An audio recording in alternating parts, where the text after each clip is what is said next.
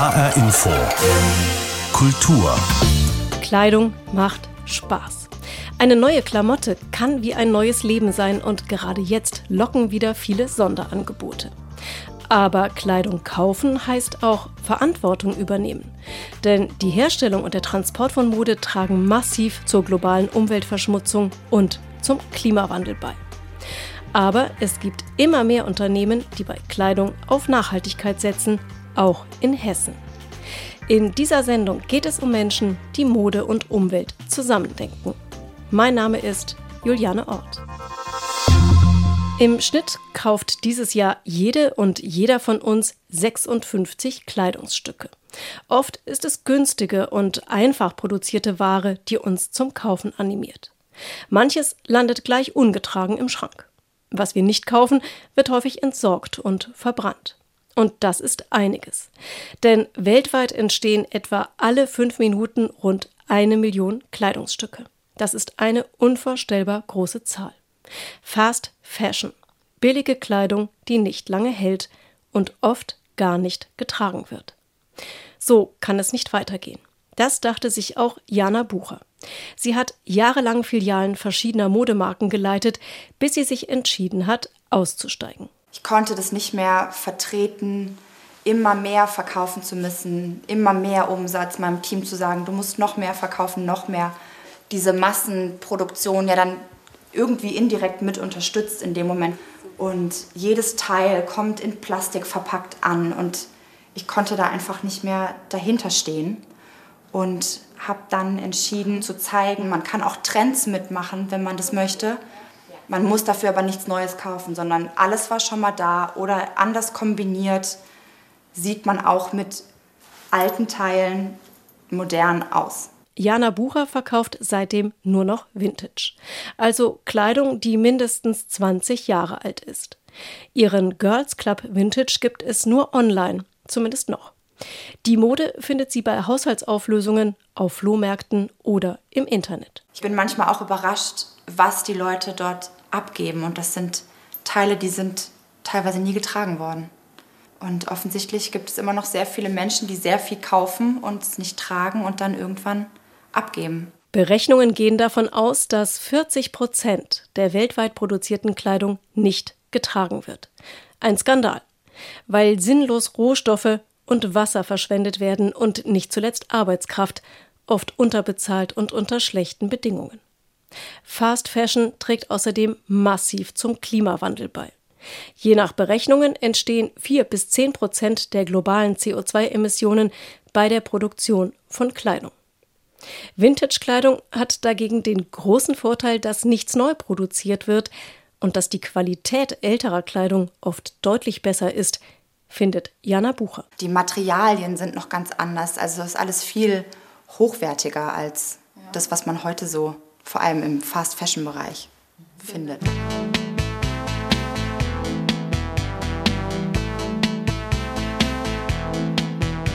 Sie ist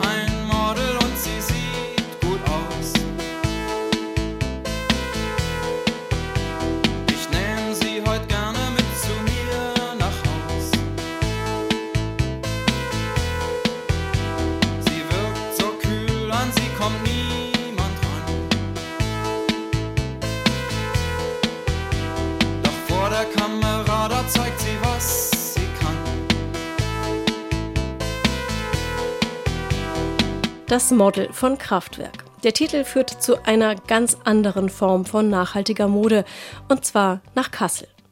Dort kreiert Modemacherin Sophia Schneider-Essleben ihre Kollektionen. Ihre Initialen SSE stehen für Slow, Smart, Eco. Sie wollte etwas ändern in der Modebranche, erklärt die 34-Jährige. Als ich äh, mit dem Studium begonnen habe, 2006, äh, war Nachhaltigkeit überhaupt kein Thema in der Modebranche, auch nicht äh, im Studienfach.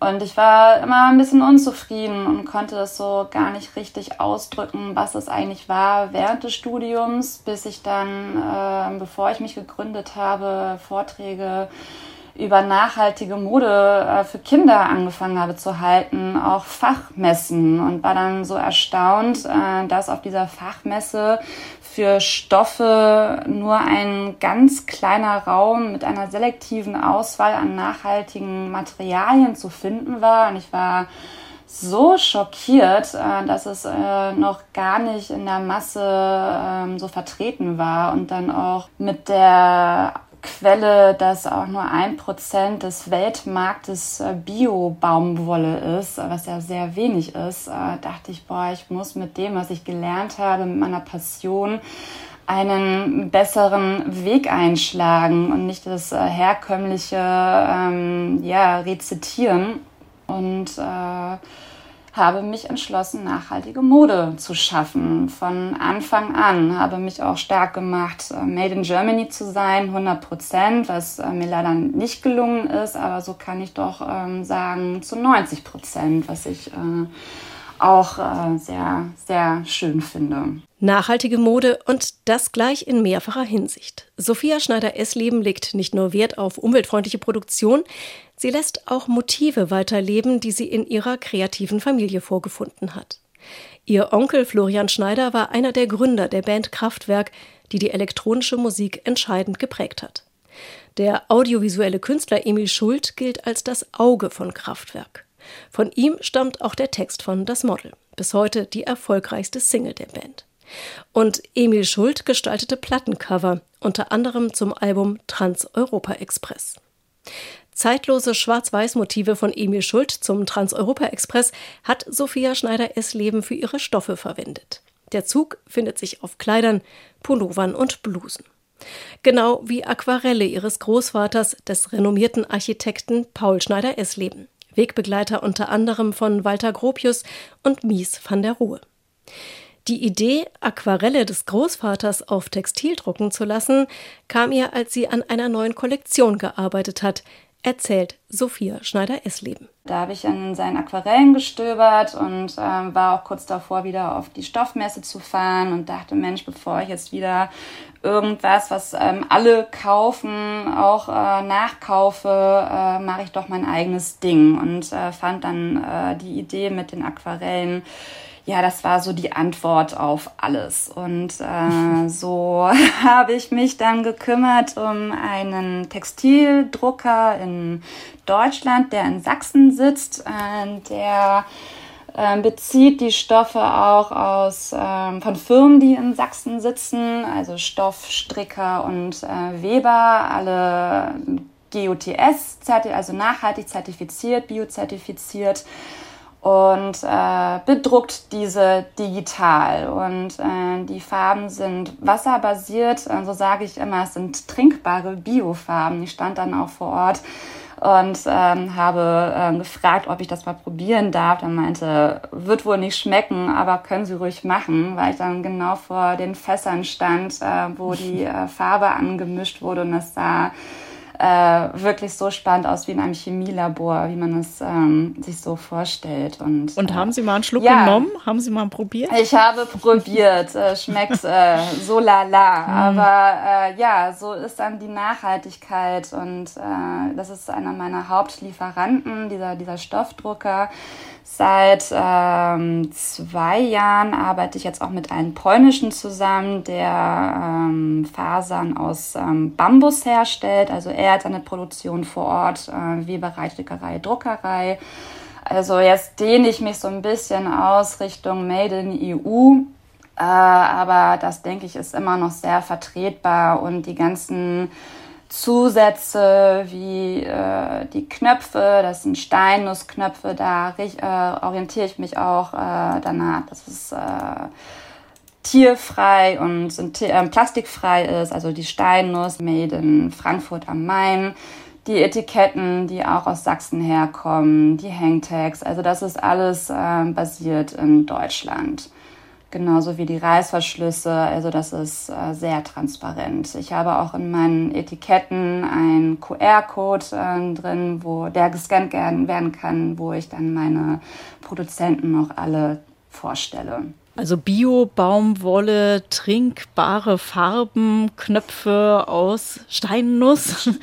Also nachhaltige Mode und dann auch noch eine Nachhaltigkeit in Form dessen, dass sie ja ähm, die Ideen und Werke ihres äh, Großvaters Paul Schneider-Essleben auch noch mal weiter leben lassen. Was ist das für Sie für ein Gefühl, wenn eben da noch mal so ein Stück Familiengeschichte auch noch mal weitergetragen wird durch Sie? Ja, es ist äh, auch eine Form der Wertschätzung und äh, Liebe. Also das ist, war, das war so der Beginn und äh, natürlich arbeite ich jetzt auch nicht nur mit den Aquarellen von meinem Großvater. Es hat sich natürlich jetzt auch weiterentwickelt, eben mit Kooperat in Kooperation mit Künstlern, angefangen äh, mit Emil Schult es folgen auch weitere ähm, Kooperationen. Jetzt habe ich äh, zukünftig eine mit der Künstlerin aus Kassel, Rana Matlub und äh, noch weitere Anfragen. Und äh, ja, darauf freue ich mich sehr, dass es äh, so weitergeht. Neue Projekte. Jetzt ist es ja so, ähm, Slow Fashion steht ja auch dafür, dass nicht ständig neue Kollektionen aufgelegt werden, dass es viel längerlebige Kollektionen sind. Wie setzen Sie das um? Ich habe derzeit zwei Kollektionen im Jahr, sogenannt Winter- und Sommerkollektionen, wobei ich da eher tendiere zu sagen, dass meine Kollektionen non-seasonal sind. Das heißt, ähm, frei von den Jahreszeiten, äh, die eben das ganze Jahr über tragbar sind und ähm, Allein dadurch ist es ja auch schon äh, eine nachhaltige Form, einen Kleiderschrank zu haben, der immer tragbar ist. Ähm, genauso wie von den Schnitten her, dass ich ähm, da auch äh, ageless bin, da meine Kunden von 30 bis äh, 80 aufwärts sind und da keine Tendenzen gibt. Genauso habe ich auch äh, Unisex-Schnitte für Männer und Frauen, auch äh, zum Tauschen äh, untereinander ähm, als Partner sozusagen. Also ähm, da versuche ich schon so sehr äh, divers inkludiert äh, zu arbeiten auch. Aber ähm, bevor das Ganze ähm, ja so Thema war, weil das für mich einfach sinnig ist, Materialien zu haben, die eben wärmend oder auch ähm, kühlend sind in den entsprechenden Jahreszeiten. Sie stellen nachhaltige Mode her. Wie ist es mit Ihnen selber? Tragen Sie auch ausschließlich nachhaltige Mode oder wie muss ich mir das vorstellen? Ja, also ich achte da schon sehr stark drauf. Also ich äh, konsumiere sehr wenig, habe äh, meine, meine Modelinie, die ich sehr gerne trage. Ich, es, es gibt sehr weniges, was ich noch dazu kaufe.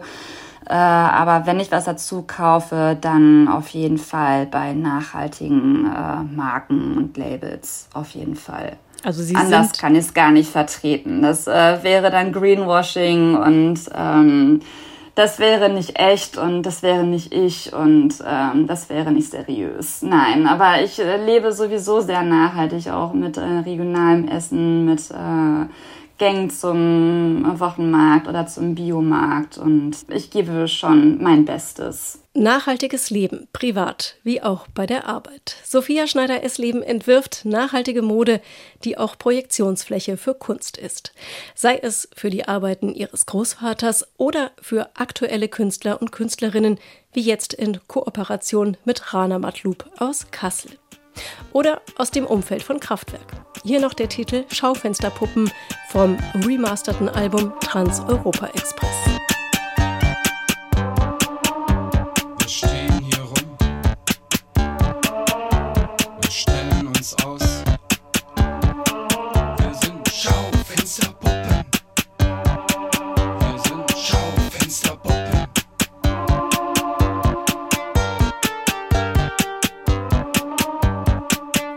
Nachhaltige Mode braucht auch nachhaltige Materialien.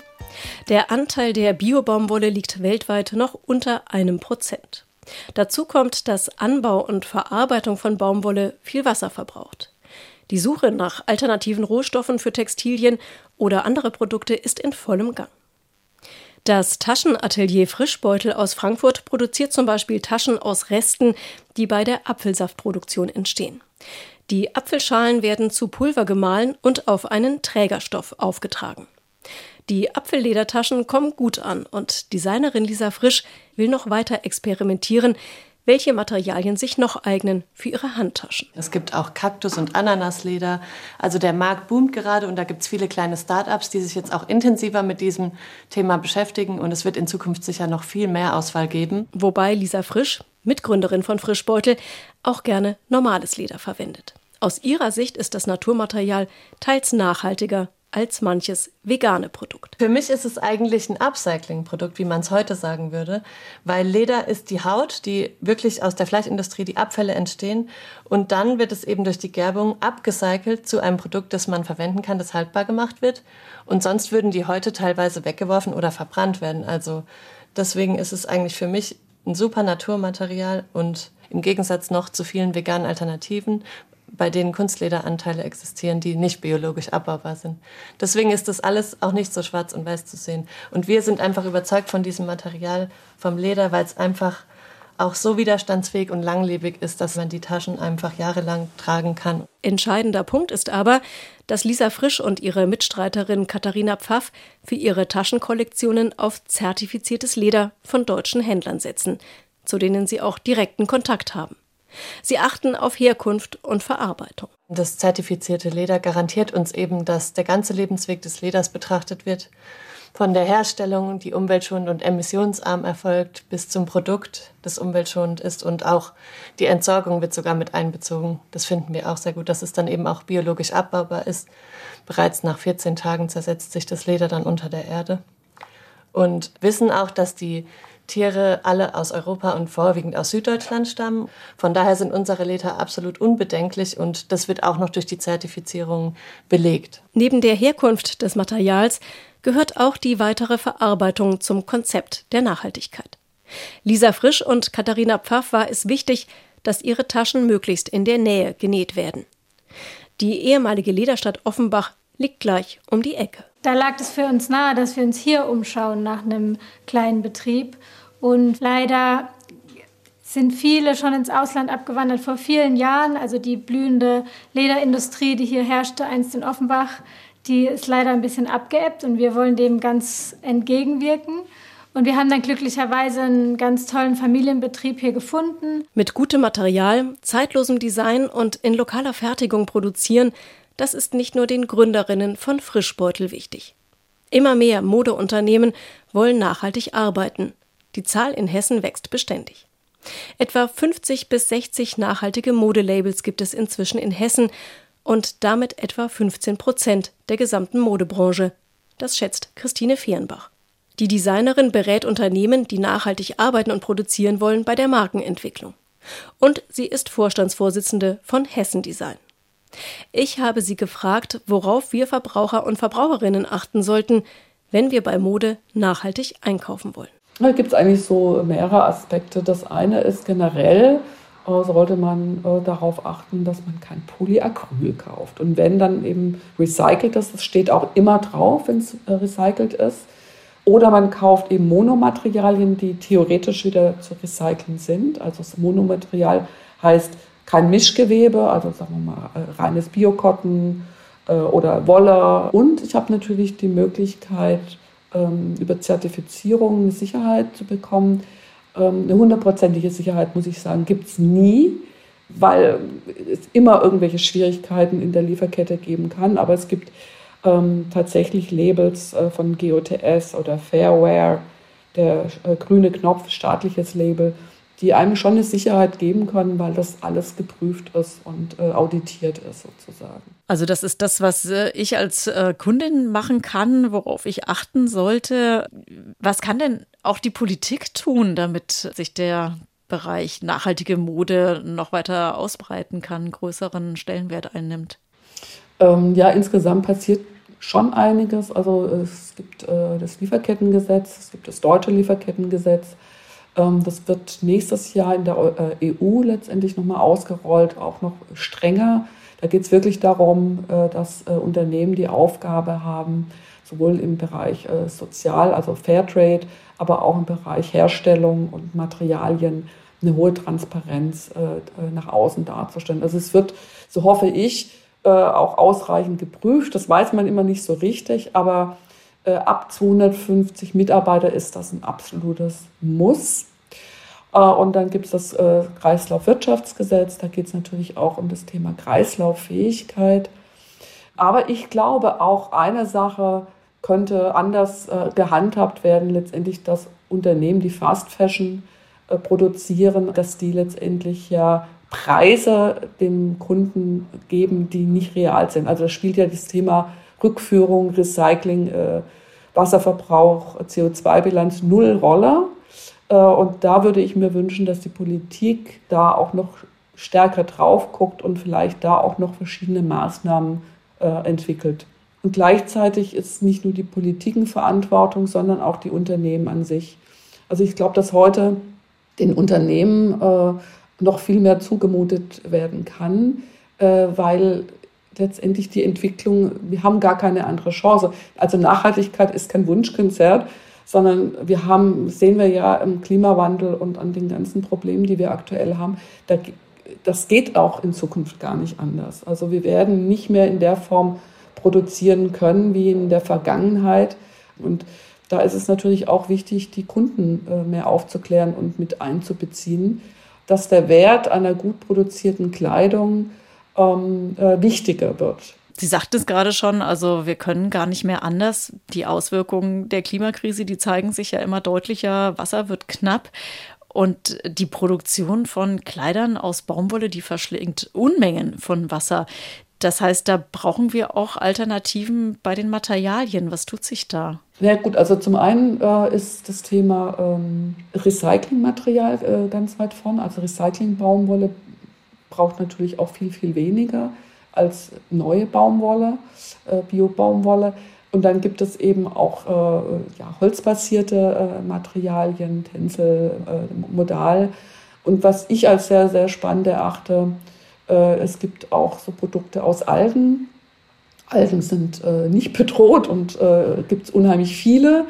Dann gibt es ähm, Pilze, also Pilz ist ein unheimlich spannendes Thema. Kann Pilz auch selbst wachsen lassen. Und da gibt es neue ähm, Stoffe, vor allem in der Schuhindustrie ist das ein ganz spannendes äh, Material, weil da bislang ja sehr viel Plastik verwendet wird.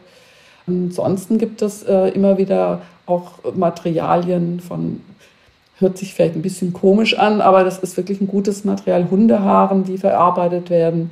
Mhm.